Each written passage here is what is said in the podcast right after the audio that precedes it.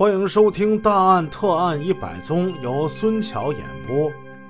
今天的案子发生在北京大兴县城隍村镇清源西里，有这么一片新建的住宅小区，几十栋的楼房鳞次栉比，煞是壮观呢。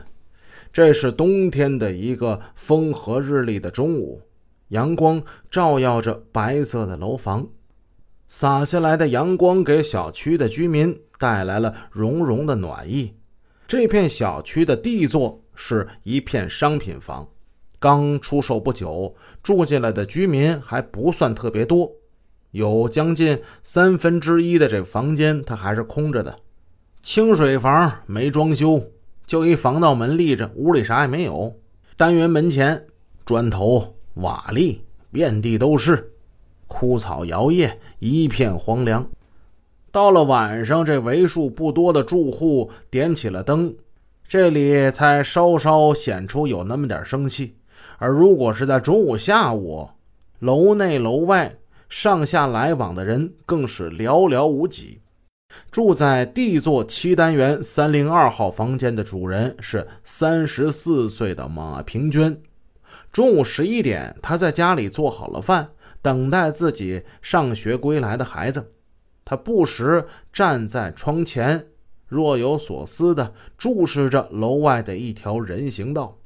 他的儿子刘飞每天就是沿着这条道路从学校往家走的。这套两居室的住房是他和前夫节衣缩食买下来的，本来夫妻感情还是不错的，又买了新居，应该是好好过日子了吧。未曾想，搬到新居没多久，马平娟跟丈夫离了婚。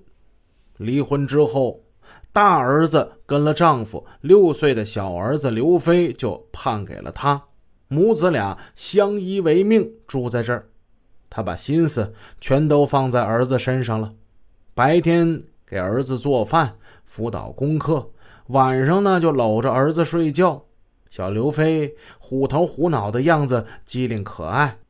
到了这天中午十二点整，马平娟透过窗户，远远就看见他儿子刘飞，还有邻居八单元的一个八岁男孩王阳一起放学回家吃饭了。这俩孩子边走边玩，就到了七门的楼下。这俩小孩分了手，刘飞与王阳道了声再见，王阳呢朝着八门走了。刘飞进了七门，一看孩子已经进了单元楼了，当妈的赶紧进厨房给孩子盛饭。可是啊，足足等了有十五分钟，饭桌上的这饭菜都凉了，仍然是不见儿子上来。他家住三楼，平时从一楼到三楼二三十秒吧，孩子蹦蹦跳跳的就到家了。今天这是怎么了？孩子贪玩儿？母亲的一种本能的责任和敏感使他警觉了起来。他知道这个郊区县城的治安情况不是太好，而且这是一个新建中的居民小区，属于是都市里的村庄，很少有警察在附近巡逻。于是，他掩上了房门，从楼上往下走。走到一楼一零一房门口，他就听见这室内有异常的响声，似乎是脚步声，又好像是什么东西扭动撞击发出的声音。他试着推了一下门，门没推动。他转念一想，啊，或许是这个房子的新主人搬进屋了吧。然后他就没有再敲门了，而是扭头出了楼门。朝八单元刘飞同学家，也就是王阳他们家走过去。这个善良的女人做梦也没想到，此时此刻，她的儿子正在一个疯狂的恶魔手中挣扎。命若游丝，危在旦夕。倘若此时他能够根据这异乎寻常的响声，不断的继续敲打门。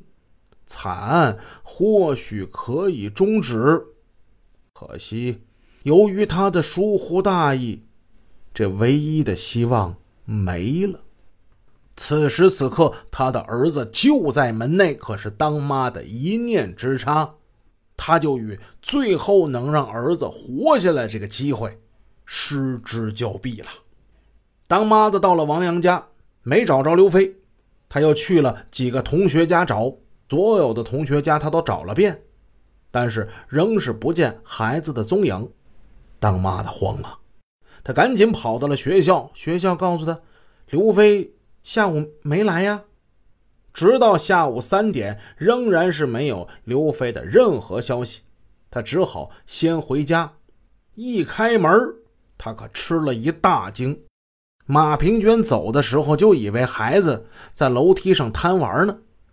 他家有两道门，里边是木门，外边是防盗门。他只是简单的带上了里边的木门，外边的防盗门他根本没锁。马平娟打开了第一道防盗门，他看见两门之间放着一瓶二锅头的酒瓶，酒瓶上插着一卷香烟盒外包装纸。他慌忙的把这纸给打开，映入眼帘的是十多行歪歪斜斜的字。马平娟看了这东西，大惊失色，差点没昏过去。原来这是一封勒索信，绑架勒索，上面写着：“朋友，你的儿子落入了我的手中，如果你再想见到他，不用别的。”速拿一万两千块钱来赎他！我想你儿子的命在我手里，你会尽力去办的，否则你将后悔莫及。记住，今夜十二点到十二点十五，固安大桥下面见。如果你敢走漏风声，敢在交钱时耍什么花招，后果你会想到的。记住。你只许在十二点后到，不许在十二点前到。桥下只许见到你家人，否则你还是休想见到他。现在你儿子的命在我手中，也在你手中，望君三思而后行。此信逻辑混乱，用词随意，错别字特别多，笔迹稚嫩。但是意思是连贯的，目的也是明确的。看了这信，马平娟顿时是六神无主。他愣了片刻之后，锁上了防盗门，去六单元找邻居陈胜。陈胜是他在这栋楼里可以信赖的朋友。陈胜夫妻一看到这信，大为惊骇。怎么办呢？赶紧去报案吧！这还有什么可犹豫的？赶紧的吧！于是。他由陈胜夫妇陪着，先去了镇派出所，又到县公安局报了案。本集已播讲完毕。如果您喜欢孙桥的作品，欢迎多多点赞评论，这样能帮助我们的专辑让更多朋友听到。感谢您的支持。